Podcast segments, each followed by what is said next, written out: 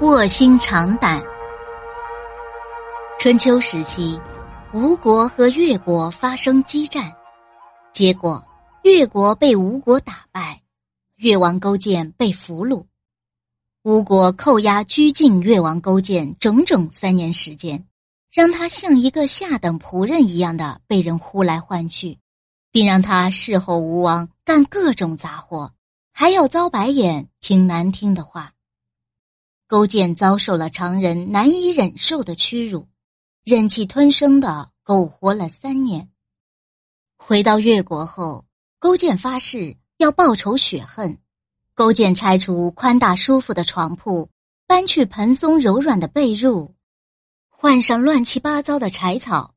夜间他就睡在柴草上，并在住处挂上一颗苦胆，常用舌头去尝一下那胆的苦腥味。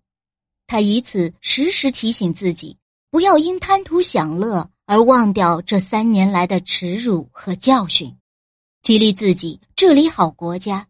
经过长期准备，越国强盛起来了，终于打败了吴国。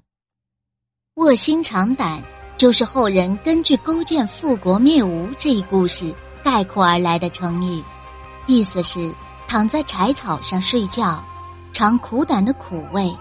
比喻刻苦自立、发愤图强。